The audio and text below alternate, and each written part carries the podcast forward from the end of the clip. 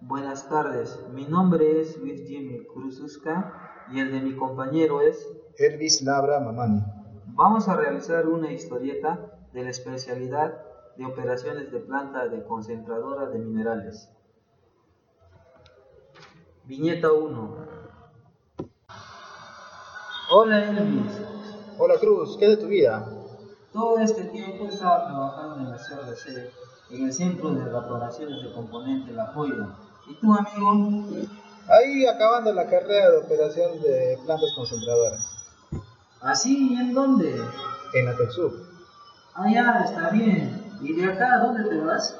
Ah, pienso irme a Moquegua, a Quillabeco, puesto que tengo familiares que viven por ahí.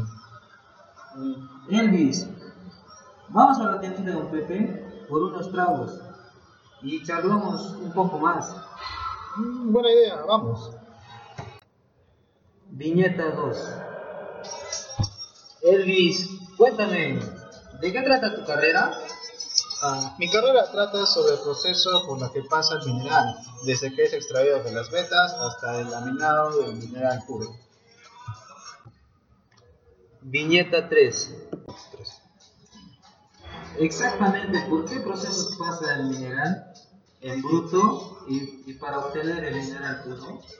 Mm, Bueno, primeramente son transportados hacia las chancadoras, luego son llevados a pozos de lixiviación o molinos, dependiendo de, de la composición química, y seguidamente pasan al nido de hidrociclones, torres de vacío y por último hornos de fundición. Ah, son varios los procesos por, por lo que pasa el mineral para que sean puros. Mm, Sí, tienes razón, son varios. Viñeta 4.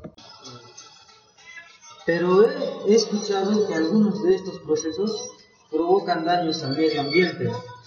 Sí, algunos procesos demandan, por ejemplo, grandes cantidades de agua, en los que son contaminados permanentemente con químicos como el cianuro y drenajes ácidos.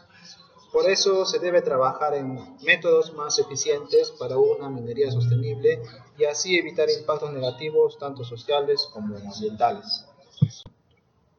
Viñeta 5. Sí, tienes razón. Con la tecnología de hoy en día podemos ir reduciendo el impacto ambiental poco a poco.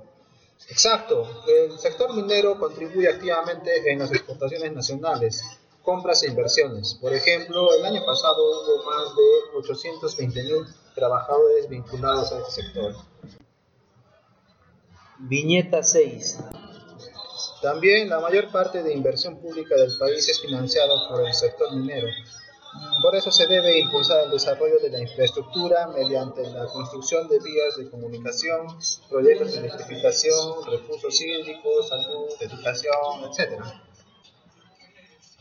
Sí, la minería nos apoya mucho. Yo espero entrar en los próximos años a Graña Montero o a Buenaventura a trabajar en el mantenimiento de Línea María.